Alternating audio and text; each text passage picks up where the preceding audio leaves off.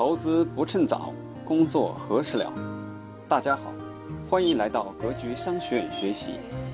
我们会在这里定期分享理财、创业、销售和生涯决策等方面的知识，助力您早日实现财富自由，获得人生解放。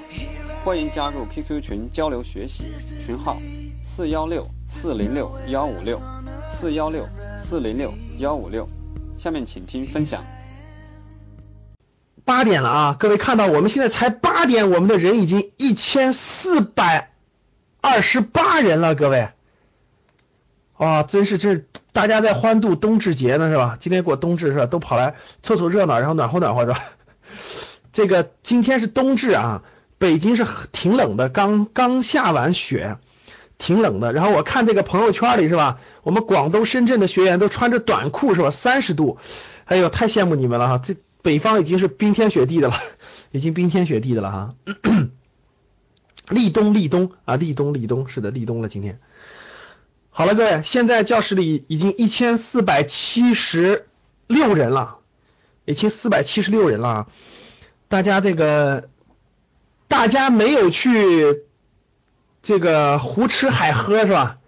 大家没有去跟狐朋狗友在那推杯换盏。没有去那个瞎逛是吧？没有那啥，而是跑来教室里来学习。特别是在这么立冬的节日里是吧？也没有在什么京东啊、天猫、淘宝里这个这个受什么双十一的影响，在那成为剁手族乱花钱是吧？反而是来这认真学习。你们真的应该给自己鼓鼓掌了是吧？真不一样的，都是一千五百三十个爱学习的同志们是吧？好。那我们正式开始了。嗯，在开始之前呢，我说几点要求啊。呃，第一点，我们今天是公开课，咱们教室里的人特别多，现在已经一千五百五十人了。啊，基本上现在每秒钟都在增加人，是吧？一千五百五十人了，非常欢迎大家来。但是有一个小要求啊，第一个，这个我们一会儿不要刷屏，就大家一会儿不要刷屏。有问题呢，有有什么要敲的呢？敲一次就行了，敲一次基本上能看到。啊，实在没有时间回答的话，后面再后面再交流也可以。第二，不允许说不文明语言，说一次被看到的话，如果不如果严重的话，迅速就把你踢出教室或者封 IP 了。啊，如果你不愿意在如果你不愿意在这里待着的话呢，你可以退出就完了。啊，如果那个有任何不文明用语的话，我们随时会封号，随时会封你的 IP，封你的号。啊，你你不要那个那个那个那，你完全可以选择不听不参与就 OK 了，这是你的自由。呃，所以大家注意用语言，有不文明用语的话，我们随时会把你踢出教室，封你的 IP 的啊。好了，嗯，第三个就是欢迎大家呢，这个这个这个先认真听课，如果有时间的话，我们做一些交流。如果有时间的话，我们会做些交流的啊，好吧？好了，我们就交流这些，那我们就开始。今天是。前面放的音乐也确实挺应景的，是吧？确实也挺应景的。这个国家的“十三五”规划放的是汉武大帝的音乐哈。呃，大家其实呃这个值得看一看汉武大帝这个电视剧，大家真的值得看一看。呃，我认为是所有拍历史剧里拍的确实是最好的了，无论是导演，无论是情节，无论是这个演员的水平，包括。这个这个，关键是像汉武帝和卫青之间的这种关系、感情等等演的，我觉得非常非常好啊！我觉得现在大秦帝国也挺好，但是我觉得他比不过汉武大帝，各方面决定的，我觉得是导演的水平决定的啊，格局不一样。好了，各位，这个就交流这些，那我们开始今天的。现在教室里的人是一千六百六十人了，幺六六零了。如果今天能过两千人的话。那就是这个创破纪录了哈，我们就得就得送大家这个大礼物了哈。好了，看这，我们今天的这应该说重磅啊，重磅应该说从内容上来说的啊，我带大家解读一下国家的“十三五”规划全文。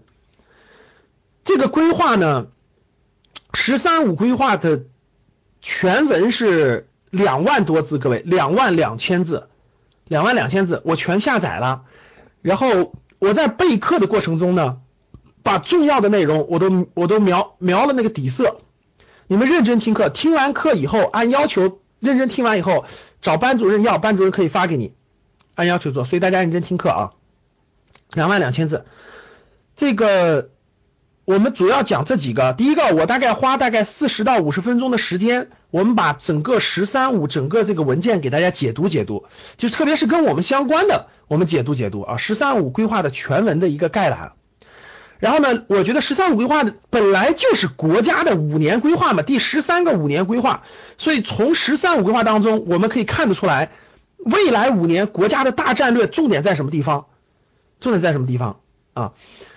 第这个大战略跟我们每个人都息息相关，各位跟每个人都息息相关，跟我们的求职就业，跟我们的投资理财，跟我们创业的选项目是太有关系了啊。跟你考研的选专业都有关系，所以“十三五”规划里头蕴含着哪些投资的机遇？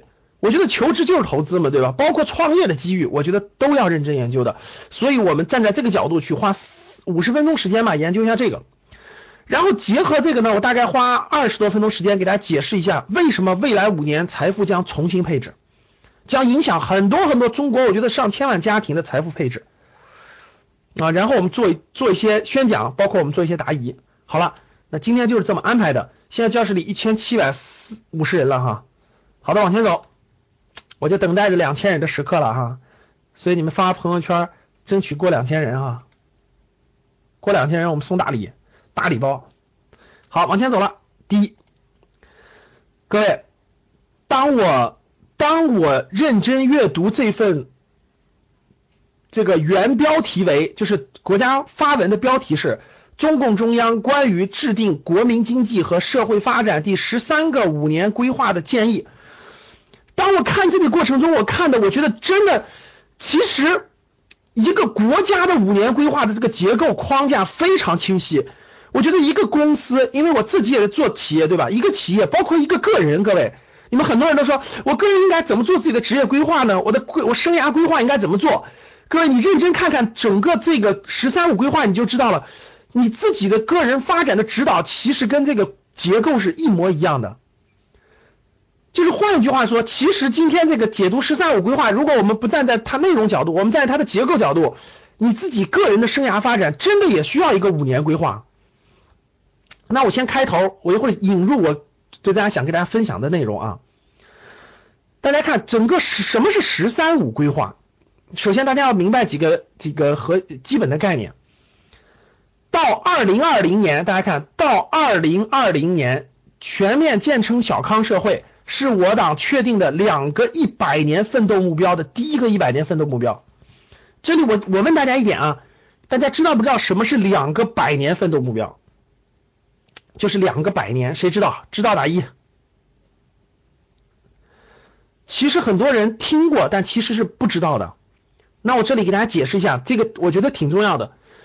嗯，我先讲我我国的两个百年计百年这个宏观战略目标，然后我们再怎么结合个人的啊？大家看这儿，两个百年目标是这样的，两个百年目标是第一个百年目标是在中国共产党成立一百年的时候。哎，我问大家一点啊，中国共产党成立是哪一年？不知道的答二，不知道的答二。好，大家都知道，成立是一九二一年，对吧？一九二一年成立一百年的时候，一百年就是二零二一年，对吧？一百年是二零二零年，就二零二零年嘛，一百年全面建成小康社会，这是中国梦的第一个宏观目标。就第一个宏观目标是到二零二零年的时候，整个中国社会建成小康社会。小康社会我们就不展开了啊，比如人均 GDP 是多少呀？等等，我们就不展开。就是这个人均 GDP 是一万美元，就是就是一万美元，一万美元就是这个人均 GDP 啊，还有很多其他指标我们就不说了，就人均 GDP 是一万美元，人均 GDP。第二个，这是第一个百年目标。第二个百年目标是在中华人民共和国成立一九四九年到二零四九年，就是到本世纪中叶。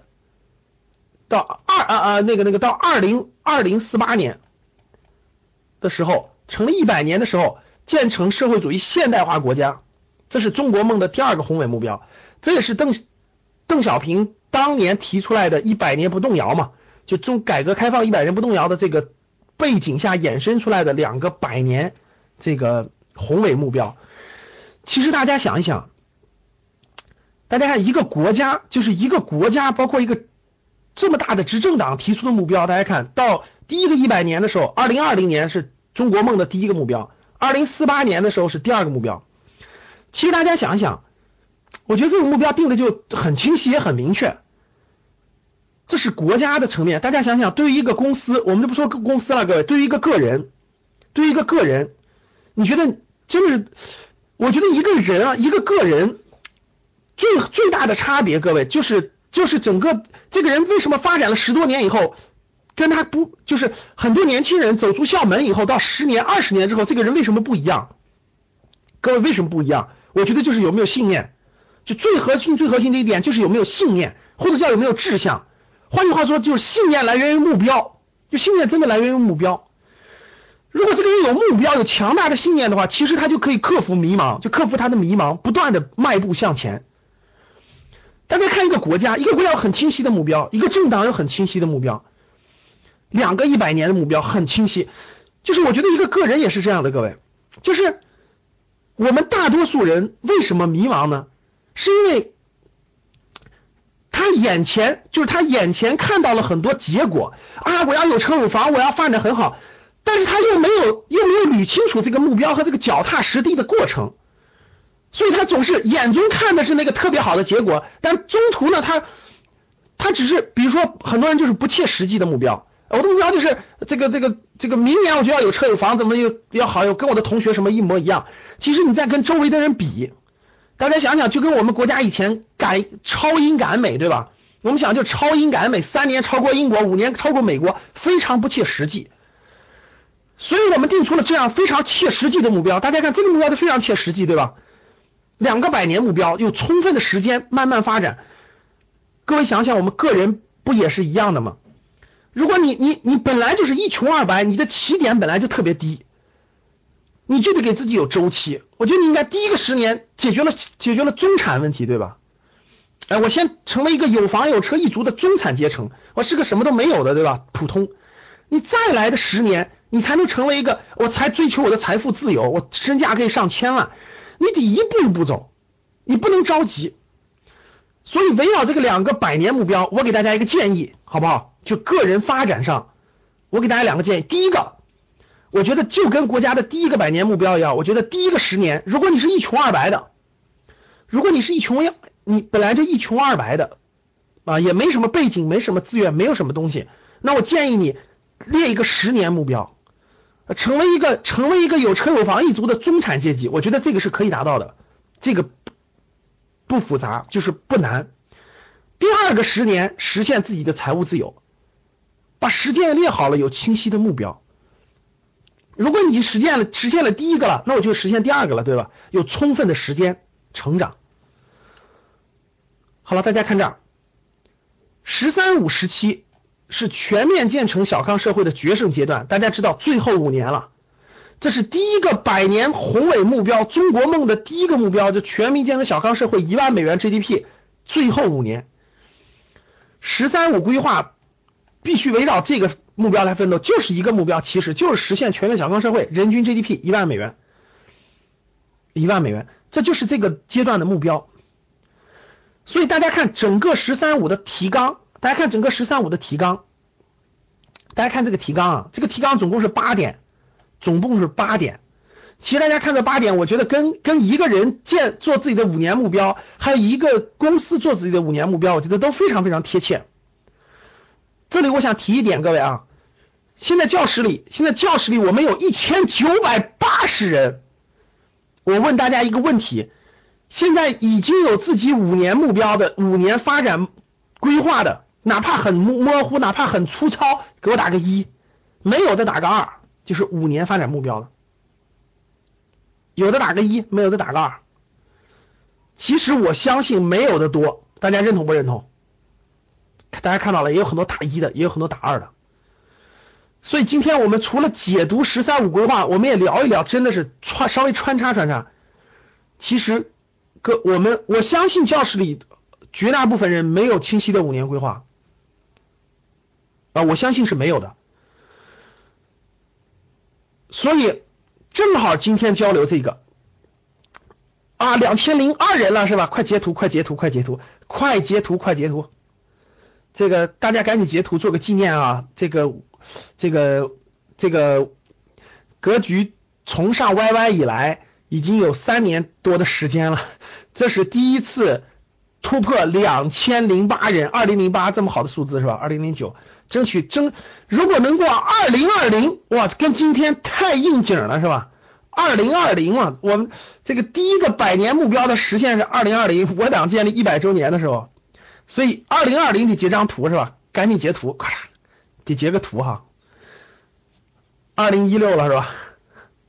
好了，各位，这个才开始十五分钟啊，就二零就二零二零了是吧？大家太给力了，赶紧截个图啊！二零二零，快截图，赶紧截图。你们截图啊！我关了 QQ 了，我没法截图，因为这个 QQ 会影响。二零二五了已经，好了，争取到顶点时候截图啊！好了，我来说啊。所以各位，如果你现在还你还没有过五年计划，大家听好了，从现在开始建立你的五年计划。你们知道为什么好吗？大家知道为什么好？就从现在，就从今天，就从就从最近，你们知道为什么好？因为下一次国家要。建十四次第十四个五年计划的时候，正好你也到了建修改五年计划的时候了。大家听懂了吗？就是你和国家就完全匹配起来了。大家懂了吧？所以说，如果教室里不用了，教室里现在还没有五年计划的，没有五年计划的，给我打个给我打个二，还没有打个二，有的别打一了。好，所有打二的同学，我们教室里有两千零四十二个人，所有打二的同学。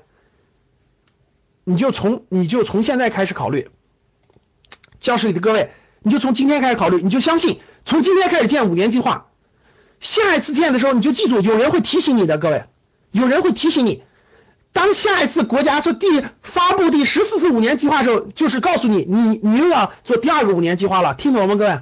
所以名字就叫做，随便举个名字啊，比如张，比如说我们的名字是这个，我们随便看一个名字，刚才叫王旭兰是吧？王旭兰的第一个五年计划。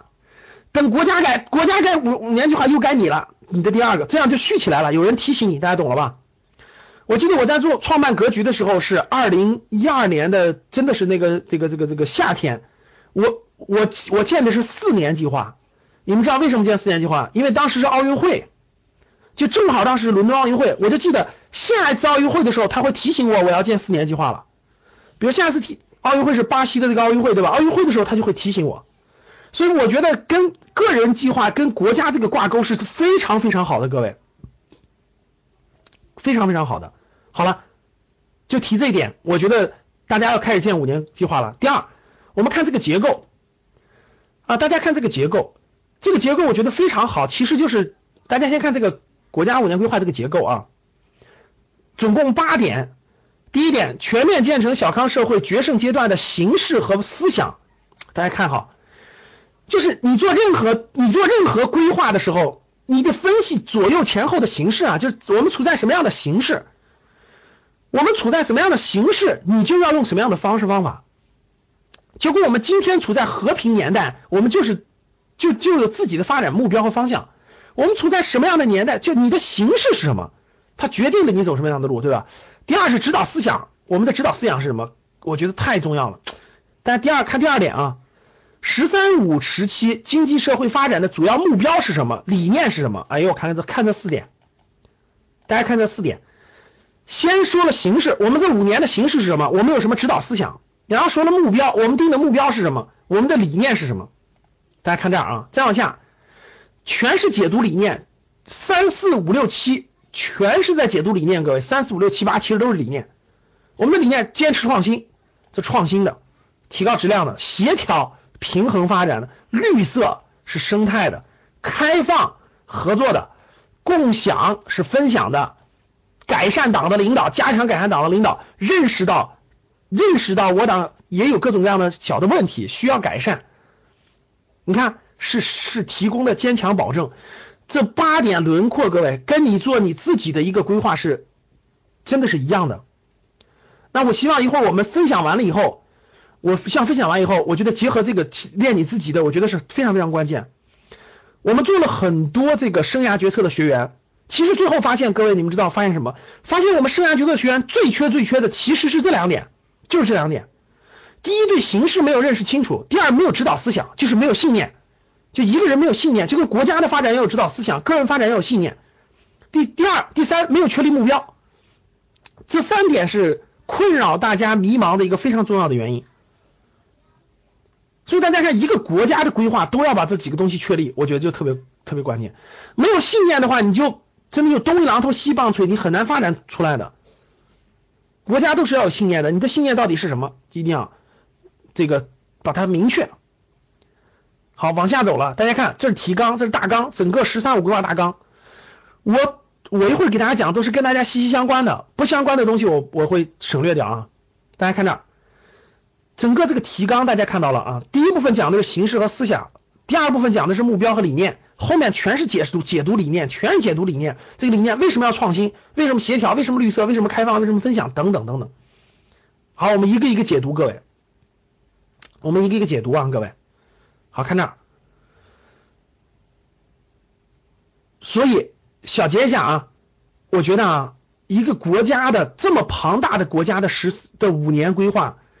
真的和一个公司，你未来要创业，你知道，你就创业的公司的东西和你个人的规划的提纲是一模一样的，大家记住啊。好了，第一部分，这个我们看形式和指导思想，看两个词，一个是形式，就是这五年全面建成小康社会决胜阶段，就是五年时间嘛。为啥叫决胜阶段呢？的形式和指导思想，我们看，我们先看整个这部分啊。我就挑重点的啊，大家那个跟着我的思路走就可以了。呃，整个这部分的形式，我们先分析一下，现在到什么阶段了，对吧？各位，现在到什么阶段了？第一个阶段就是“十二五”过去的五年，过去的五年，我们的重最有很多很多成就，我就不说了。十三亿人多的人口，人均国内生产总值达到了七千八百美元左右，各位记住这个数字。这个数字非常重要啊！为什么？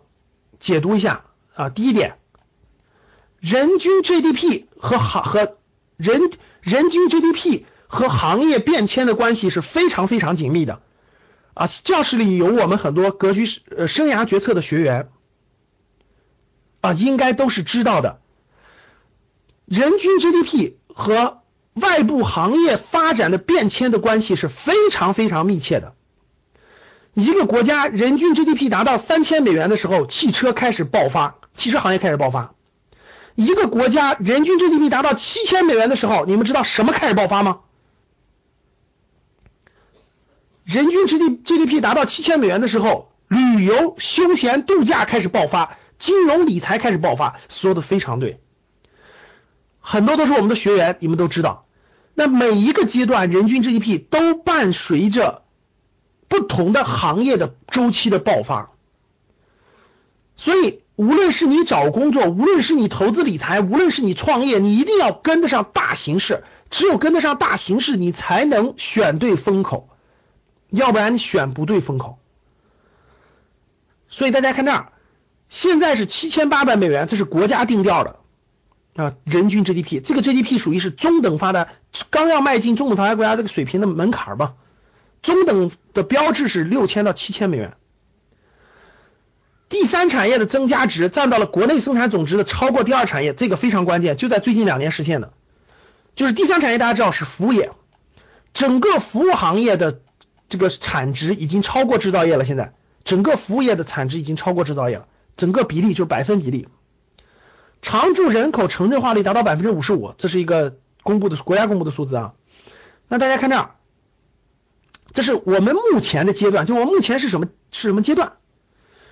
大家看现在最重要的一部分，这部分是对目前形势的分析啊。大家你看国家的形势的分析啊，目前的形势分析是外部环境，大家看外部环境是新一轮的新一轮的科技革命和产业变革蓄势待发，就是新一轮的科技革命和产业革命蓄势待发，还没有还没有爆发，叫蓄势待发。新一轮的产科技革命和产业革命到底是什么？现在在看，可能是新能源，对吧？可能是新能源，可能是某种形式、某种的这个科技革命正在蓄势，但是还没有爆发，可能是人工智能，说的没错。到底是哪个？现在在蓄势，还没有爆发。看这儿啊，整个这是第一，这是第一个非常关键的定调，就是蓄就新的科技革命在蓄势待发当中。第二个就是发展中国家的群体的力量继续增强，国际力量对比趋向平衡，就是就是发达国家的发展中国家的在逐渐趋向平衡。有一句话非常重要，外部环境不稳定、不确定因素增多，这一点我相信大家都能认同吧？你看国家出的这么高高高层的文件，其实都描述的很清楚了。我问大家一点，你们觉得未来这个世界是变得越来越安全了，还是越来越动荡了？你们觉得变成什么样了？对，大家说的没错，动荡越来越增加了。这就是看我挑了最重要的三句话，十三五规划里最重要的三句话，给大家解读外部环境，就是对未来五年外部环境的判断。外部环境就这三句话，各位记住。那么看国内的形势，国内就是我们自己，我们自己是什么样的？我们自己的优点和问题是什么？我觉得大家看这个中央最高层对吧？这个这个这个讨论出来的我们的优势，大家看这，第一个，我国的物质基础雄厚，人力资本丰富，市场空间广阔，发展潜力巨大，经济发展方式加快转变，新的增长动力正在孕育形成，经济长期向好，基本面没有改变，这是优点。大家看到了吧？这是优点。这是这个国内的经济发展的优势，就优势，物质基础丰厚，人力资本丰富，说的都对吧？你看市场空间广阔，特别大，潜力巨大，对吧？发展方式加快转变，这个这句话什么意思？各位，什么叫加快发展方式加快转变？就是由由更多的经济动力，经济动力从传统制造业，从房地产逐渐在消失。这个这个增长动力正在消失，但是新的动力正在兴起，包括消费拉动的、服务拉动的、高科技拉动的正在兴起，这是一这是优势，这目前国家发展的优势，定点的。那我们看这个问题，问题有哪些？就问题到底有哪些？未来五年所面对的问题是哪些？大家看这儿。发展不平衡、不协调、不可持续问题突出，就是什么意思？就是出发展粗放，创新能力不强，部分行业产能严重过剩，企业效率下滑，重大事故频发。哎，我问大家，这说的对不对？符合不符合实际情况？各位，非常符合吧？非常符合啊！你看，发展不平衡什么意思？富的地方特富，穷的地方特穷，对吧？然后是什么？不可持续啥意思？靠煤炭，靠化重化工，靠环境污染，这不可持续就一阵的问题。发展方式粗放，对吧？没有创新，创新力不强。什么钢铁啊，很多行业产能严重过剩，现在很多都面临倒闭危险，这就是个现实情况。第二，城乡区域发展不平衡，很对吧？有的地方发达，有的地方不发达，差别很大。资源约束趋紧。生态环境恶化趋势未得到根本转变，你看国家都能认识到，就高层都已经认识到了，生态环境恶化没有得到改变，资源约束趋紧，就没那么多资源了，没那么多水资源，没那么多能源，基本公共服务供给不足，收入差距扩大。你看到没有？这个非常对。什么叫基本公共服务？医疗、教育本来应该提供更多的公共服务，供给不足，收入差距较大。好的年年收入三十万、五十万、六十万、一百万多的是，差的年收入几万块钱的也有很多。人口老龄化加快，未来五年人口超过六十五岁的老年人将增加一个亿。消除贫困任务艰巨，人们文明素质和社会文明程度有待提高。这句话说的啥意思？各位，乱写乱画，随地吐痰，出出国旅游大声喧哗。不该抽烟的地方乱抽烟，素质差，真是这样，就这句话。你看中央高层对全国人民的定义，没有没有任何隐瞒吧？你看就说出来了，人们文明素质和社会文明程度有待提高吗？法治建设有待加强，承认法治还有差距。领导干部思想作风和能力有待提高，你看也认识到这点了。党员干部模范政策有待加强。你看各位，问题呈现在这儿了，这是问题。大家看到吗？这是问题，没有回避。我觉得还可以。你看，这是中央发的文件，就把问题都呈现在眼前了，没有任何回避，都关键问题就是大的问题，宏观上的问题，其实全全写出来了，对吧？这都有的。你看，这其实该写的写出来了。那整个。大家看国际形势，我们说了，国际形势什么样的，我们的优势是什么样的，我们的问题是什么样的，都呈现在这儿了，也没有什么隐瞒，实实在在的。那第三点就是指导思想是什么？就是我们的指导思想是什么？其实说那么多话，大家都不用记住，就记住几句话就行了。我曾经讲过四个全面，就这就是国家的指导思想，就是你你到底坚持什么东西？各位听好了，思想就是坚，就是个人就是信念，你坚信什么东西？比如说，我们看国家，国家就坚坚持全面建成小康，坚持全面深化改革，全面依法治国，全面从严治党。就指导思想就四句话，你就记住：我们目标不变，必须建成小康社会，必须深化改革，必须依法治国，别的都不行，必须从严治党。你看这四句话就解释完了，哎，这就是指导思想，清晰吧？很清晰了。那我问你，个人的指导思想应该是什么？比如说，你个人应该是什么？你坚持什么？这个你得搞清楚。你未来五年坚持什么？我坚持这个多呃快娶老婆多生娃是吧？这就是你的指导思想。你老师，我的指导思想就是赶紧娶老婆多生娃，然后尽快生二娃，尽快生二胎，这就是我的指导思想。OK，可以。你的你也可以指导思想，坚持什么？我坚持，你坚持我坚持做营销工作，坚持做五年。哎，我坚持要发挥我的强项，走技术路线；我坚持走产品路线；我坚持走专家路线；我坚持创业路线。就是你，你坚持什么东西？你得找到他，你坚持的东西才行。哈，啊，你你你有你坚持的思想，这是你的思想啊！我就要走创业这条路线，没办法啊！等等，看这啊。这是思想，就思想层面，你你打算坚持走什么样的路线？啊，这是指导思想，这是形式。我们往后，第二部分，这是第一部分，各位看，第一部分讲的就是形式和指导思想，你就知道，看第一部分，大家看讲的是形式和指导思想，形式和指导思想。形式分析完了，指导思想我们就坚就坚持这四个东西，大的指导思想就这四个。好了，那我们看十十三五时期经济社会发展的主要目标和基本理念。哎，各位，这个跟我们息息相关了啊，这个跟我们息息相关了。目标和理念，大家看目标和理念啊，这跟我们什么都息息相关了。第一看目标，这是国家的目标呀和理念。目标是这样的，全面建成小康社会的。全面建成小康社会是一个目标，这是一个清晰的目标，就是呃人均 GDP 一万美元。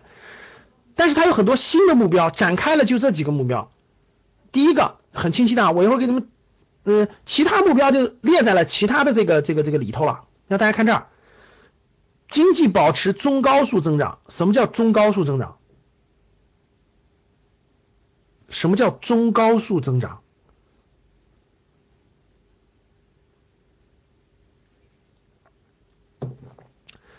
中高速增长就是不能过低，也不能过高啊，大概是个中高速。什么叫中高速呢？我们理解应该是百分之五到百分之七之间，但是这个习大大已经给定掉了，是吧？习大定掉了，不能低于百分之六点五就 OK 了，就是六点五就 OK 了，这是习大大定掉的，就是未来五年的呃每年的平均这个这个这个三种是。是增长百分之六点五，只要不低于六点五，哎，二零二零年收入就能翻番，所以定的这个是六点五。为啥定完六点五，十三五十一月十三号一发布，第二天股市就大涨呢？就是跟这个有密切相关的，各位，因为这个目标是确定的，要保证这个目标的发展，必须要保证这，所以说这个各方面环境都决定了，每年增量是百分之六点五左右。人这个这个生活水平和质量普遍提高，主要指的就是就业，就业要达到就业、教育、基本公共服务均等化，还有脱贫，其主要是这几个事儿。啊，这个目标具体点说，就是就业达到多少多少，这个教育的这个这个这个叫什么？就是现在正在探讨要不要就就是那个叫什么？现在是九年义务教育嘛，高中要不要义务教育？然后基本的公共服务的均等化，医疗啊等等，养老啊、社保啊，还有二零二零年要脱贫的，就是二零二零年不能有这个贫困人口。就不能不能有这个这个最低的那个贫困人口了，这是要脱贫的，这是整个放在这个目标里面的。那这里面我问大家一个问题，我我希望促使大家思考，这个问题是什么呢？我问大家啊，你们发现没发现，今年你们身边的好多人都说经济发展形势不好，发现了吧？而且你身边总有一些企业倒闭了，老板跑路了，很多工厂倒闭了，发现了吧？大家发现了吧？经济形势不好。哎，那我问一个很关键的问题啊，有的人说特别多，不同的城市确实感受不一样。我问一个问题啊，经济形势不好，很多行业的企业倒闭了，很多那啥了。我问一点，你身边失业的人增加了吗？就你身边有找不到工作的人吗？各位，给我回答一下。听好了，我说的是。只要他想去找工作，他就能找到工作啊！不是说他他自己懒在家不找工作，那是一回事儿。我就问你一点，你身边出现没出现他想找工作但是找不到工作的情况，只能待业在家的情况有没有？大家发现没发现？是不是没有？是不是没有？极少数，发现了吧？是不是没有？其实你身边天天教养形势经济形势不好。天天说那个工厂倒闭了，企业不行，等等等等。但你发现没发现，你身边的失业没有增加，大家都能找到工作，发现没发现？啊，谁能回答了这个问题？为什么？如果你能回答我这个问题，你就特别厉害了。回答我一个问题：为什么经济形势不好？为什么这么多企业倒闭，但是没有人失业？我指的是他只要想工作，他就能找到啊？为什么？好，大家说的各种各样的理由说的挺好。介于现在已经两千三百一十人了，我们就把这个稍微延伸一下。各位听好，两点原因，听好两点原因。第一点原因，中国人口就业的最高峰。其实已经过去了，就不是就是那个劳动力劳动力年龄人口最高峰是二零一三年，各位，二零一三年劳动力人口的最高峰是九点四个亿，就是十八岁到五十六十岁之间的有劳动能力的劳动阶段的人数的最高峰是九点四亿人，已经过去了，大家懂啥意思了吧？就是现在是每年都递减的劳动力人口的总人口其实是每年递减的，为什么？各位，回答我，大家说对了，因为出生率减少，老龄化增加，很多人的年龄跨过六十岁了，听懂了吧？跨过六十岁了，所以劳动年龄人口在下降，这就是为什么二零一三年国家放开了单独二胎。的原因，为什么二零一五年全面放开二胎呢？这个数字还在下滑，对未来要有预测性，对吧？好了，那第一点就是大家听好了，劳动力最高峰已经过去了，就是劳动年龄、劳动适龄年龄的劳动力人数已经过了最高峰。第二点也是最关键的，比第一个还重要。听好了，服务行业。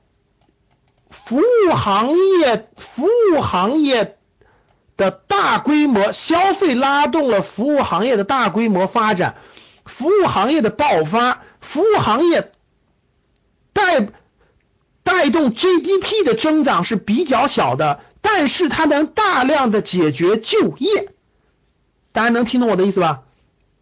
我给大家解释一下，大家就明白了。